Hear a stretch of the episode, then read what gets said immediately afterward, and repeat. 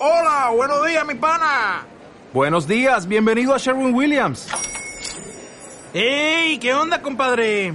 ¿Qué onda? Ya tengo lista la pintura que ordenaste en el ProPlus app. Con más de 6.000 representantes en nuestras tiendas listos para atenderte en tu idioma y beneficios para contratistas que encontrarás en aliadopro.com. En Sherwin Williams somos el aliado del PRO.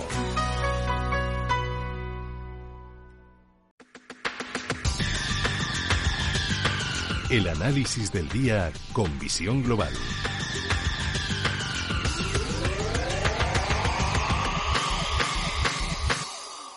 Y saludamos a Javier Martín, socio director de Ursus 3 Capital, agencia de valores. Javier, muy buenas tardes. ¿Qué tal? ¿Qué tal estáis todos? Buenas tardes. Bien, estamos bien. ¿Tú también estáis todos bien? Todos bien, todos bien. Hay que dar gracias a Dios porque, porque ha caído, ha caído una muy gorda y esperemos que, deje ya de caer pronto. sí, exactamente. Ese, es el deseo de, ese es el deseo de todos. Bueno, echamos un vistazo a los mercados. ¿Qué está pasando? Bueno, pues eh, algunos lo cuantifican en 2.6 billones de dólares. Esa es un poco la, primera respuesta, porque cuando, cuando una mano que tiene la capacidad de crear dinero y ponerse a comprar en los mercados de bonos eh, empieza a comprarlo todo, pues lo primero que ocurre es que, el precio de, los activos que está comprando pues empiezan a subir o dejan de caer rápidamente y empiezan a subir. Y, y no solo eso, sino que rellena los bolsillos de dinero Mm, de todas esas personas que han vendido bonos, ¿no? Y cuando compras bonos por 2.6 billones, pues estás rellenando muchísimos bolsillos de unas cantidades ingentes de dinero. Entonces, si en un momento determinado frena un poco el, eh, ese éxtasis o ese frenesí terrorífico que había de ventas y de ventas forzadas y de stop loss y de sistemas eh, matemáticos o cuantitativos que saltaban por los aires y de inversores que aterrorizados al ver un 30 o un 40% de pérdida decidían vender, pues si eso frena un poquito, pues lo que ocurre es que hay muchísima liquidez en el sistema y vuelve a entrar dinero. Entonces ahí es, eh, el rebote es de tres días, de 10, de 12, ya llevamos un mes rebotando, no, no está nada mal, desde el día 24 aproximadamente.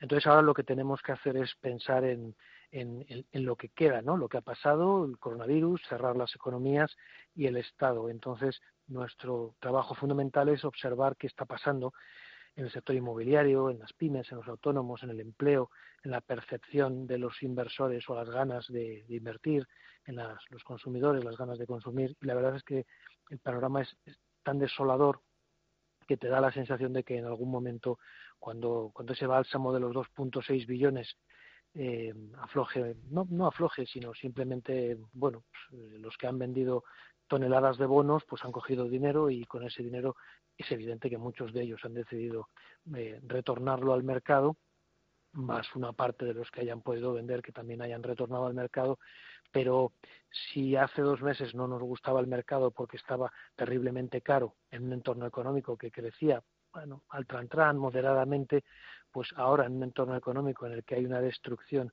inimaginable que esperemos que sea más o menos rápidamente reversible, digo más o menos, eh, pongamos que en tres, seis meses deje de destruirse y en un par de años volvamos a la situación de atrás. Alguno estará pensando, este hombre está loco.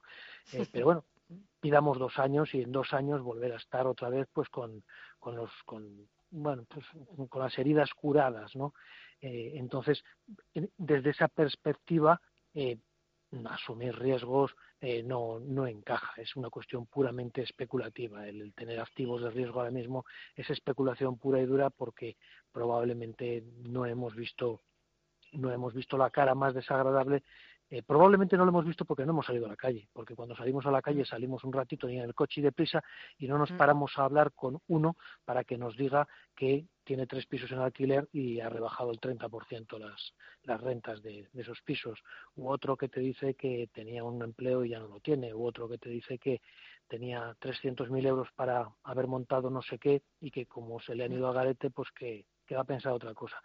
Entonces, ese, bueno, pues eso, es una parte de, la realidad económica. Luego hay otra parte también que son todos estos todos estos inversores eh, que tenían dinerito, que tienen cash, que capital riesgo, eh, hedge funds, en fin, eh, fondos que, que hayan podido, family office, que hayan mantenido posiciones fuertes en liquidez y afortunadamente pues todo ese dinero buitres llaman algunos pero es el que rescata de alguna manera y el que enchufa enchufa otra vez dinero al sector productivo y, y, se retoman proyectos de la mano de otros distintos que, y, que compran muy barato, ¿no? Entonces, el factor barato es la clave. Una vez que los, los mercados están baratos, el dinero acude, sin duda, sin duda. Pues Javier Martín, socio director de Ursus 3 Capital, agencia de valores.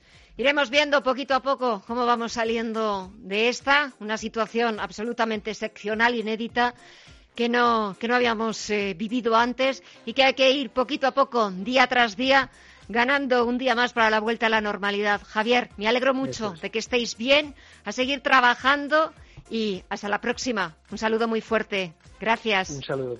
Adiós. Un abrazo.